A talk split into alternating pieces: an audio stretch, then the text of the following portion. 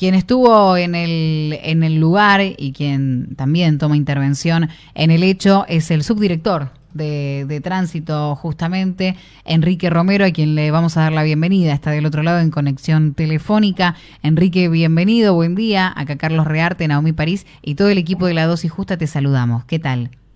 Buen día, ¿cómo les va? Un gusto escucharlos. Sí, no, no estuve en el lugar del hecho. Yo recibo la denuncia telefónicamente en el momento del incidente. Sí. Inmediatamente mando un personal de motorista de tránsito que lleguen rápido al lugar. Efectivamente, todavía este, el trapito estaba instalado ahí y recibo el video de una vecina que desde enfrente del, de la vereda este, filma el hecho y este, obviamente es la que ve que tiene un puñal en, la mano. En, en, relación a esto ocurre ayer por la tarde, eh, en donde mencionábamos la prida al 500, y es así tal cual trasciende la, información. El conductor ya había ya había pagado a través de la aplicación. Efectivamente. Efectivamente, Están Ahora vamos a tener que empezar a controlar este, que no estén este, los trapitos este, en, en, las calles donde donde está el estacionamiento pago, ¿no? Porque es parte de algo que se mencionó, no sé, creo que hace algunas semanas cuando comentábamos lo del lanzamiento del estacionamiento medido, que comentábamos también la experiencia de otros lugares, eh, el hecho de tener la posibilidad de utilizar el celular, que haya distintos comercios adheridos, que viene a ordenar el tránsito en primera, en primera instancia. Luego salieron los reclamos de los trapitos. Eh, entre comillas, ¿no? llamados comúnmente trampitos, para eh, que, bueno, que, que, pasaba, que no estaban incluidos, ese con ese conflicto y ahora con esto se agrava. Reclamando un lugar de trabajo, entre comillas, ¿no? Y de, posiciones, pero ahora... Con esto. Que empieza a complicarse, digo, porque está el, conductor que abona, pero se encuentra con un trapito eh, cobrándote. Tal cual. Así que bueno, esto, esto vamos a tener que empezar a, trabajar sobre, sobre esta situación, digamos. Pero bueno, ya, ya ves el contexto, cuando se han molestado, porque yo decía que habían muchos trapitos, que eran violentos, que estaban machados, que estaban drogados algunos. Este, bueno, eran situaciones de los reclamos que recibíamos de, conductores y de conductoras y de, gente que veía este, este, lo que estábamos viendo una mala conducta, digamos, este, porque mm. inclusive hasta sus necesidades las hacían ahí en la calle. Entonces, estábamos en un, tema complicado y ya vemos cuál es el contexto en el cual se movilizan. Mm.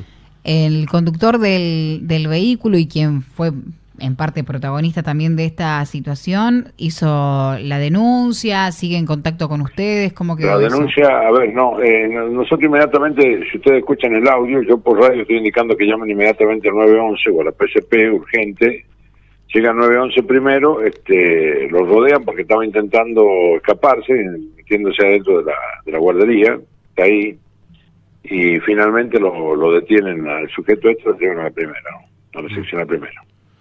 Enrique, ¿y ustedes tienen personal trabajando en la calle haciendo el control del estacionamiento medio, no? No, no, la empresa la que tiene haciendo el control. Ah, Nosotros ahora empezamos a detectar de que hay trapitos que este, tosudamente insisten en cobrarle el estacionamiento al ciudadano, aún habiendo pagado el ciudadano por su estacionamiento. Claro, claro. Sí, eso complica más la, la situación también. Eh, puntualmente, ¿no? Ya saliendo de, esta, de esta situación que es lamentable y que se está trabajando en, el hecho, en lo, que siga de acá el, curso en adelante, y también para que no vuelva a suceder, ¿no? Teniendo esto que, ya ocurrió en, la jornada de ayer, ¿cómo vienen trabajando con el estacionamiento medido en estas primeras semanas? La empresa, la, la empresa hasta el día 30 nos informa que tiene aproximadamente 68 mil transacciones cuando hablo de transacciones hago digo este, que han estacionado el vehículo y que han este a través de la app o de la página web o este pagando en algún drugstore o el kiosco donde están habilitados este han abonado aproximadamente unas 160 mil horas este, aproximadamente. Eh, lo cual indica que además nosotros estamos observando que hay más espacio para el estacionamiento eh, la grúa que ellos tienen nos colaboran en cuanto a los vehículos mal estacionados, estoy hablando de doble fila, rampa discapacitado, obstrucción de garage. Y bueno, estamos frente a esta situación, digamos que se, sigue manifestando con, el tema de los pidacoches, los trapitos, como le quieran llamar, que tiene que ver con un, con un contexto social complicado donde este, lo que está haciendo falta es fuente de trabajo.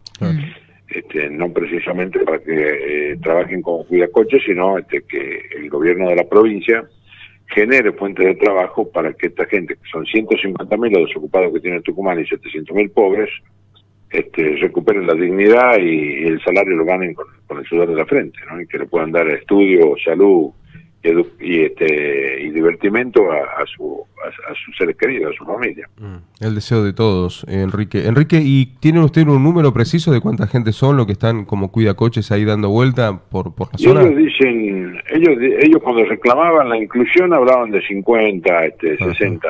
Ahora vamos a tener que empezar a recorrer las calles para ver este, en dónde están parados este, y trabajar ya sí, ahí sí vamos a trabajar con con la PCP y el 911 para, para erradicarlo, porque no tienen por qué, por qué estar cobrando ni, ni intimidando a la gente para, para que le paguen. Claro. Una, una más. Eh, ¿Ayuda este reordenamiento del tránsito? ¿Ustedes cómo están trabajando? Sí, reciente, reciente decía que este, hay más estacionamiento, este, hay, hay más, hay, al haber más vehículos este, trabajando y nosotros estamos incorporando dos, dos grúas más, este, hay mayor cantidad de, de de retención y secuestro de unidades este, a partir de, la doble fila, rampa discapacitado, como decía recién, o chava o obstrucción de garaje. Nosotros recibimos, para que vos tengas una idea, aproximadamente unas 55 denuncias por día de obstrucción de garaje o de vehículos en doble fila que no le dejan salir al otro ciudadano que está bien estacionado. O sea, si vos, si vos a eso lo multiplicás este, por 30, te va a dar en que estamos este, aproximadamente cerca de la 1.600, 1.700 este, denuncias mensuales por vehículos mal estacionados. ¿no? Enrique, te agradecemos muchísimo la, la comunicación telefónica para esclarecer lo, lo, sucedido, conocer de primera mano, ahí, recurrir a la fuente, ¿no? ¿Cuál fue el hecho puntual? ¿Qué es lo que sigue? Y bueno, aprovechamos también para hacer ahí el, el balance en estas primeras semanas de, estacionamiento medido. Así que creo que fue muy, afortunada la comunicación en un momento justo, lamentable el motivo, ¿no? Por el que nos tuvimos que comunicar en primera instancia por, otra, por otra cosa en otro momento, Enrique. Repito, repito, el, municipio nunca tuvo ninguna relación jurídica ni contractual con la gente que ejercía esta actividad. Es más, utilizaban tickets que decían este Municipalidad de San Miguel de Tucumán, cosa que nunca fue fue así. este Y este es un problema laboral que lo mm. tiene que solucionar el gobierno de la provincia generando fuentes de trabajo. Bien, bien, perfecto. Enrique Romero, subdirector de tránsito, gracias por la comunicación con LB7. Muchísimas gracias a ustedes por la entrevista. Un abrazo.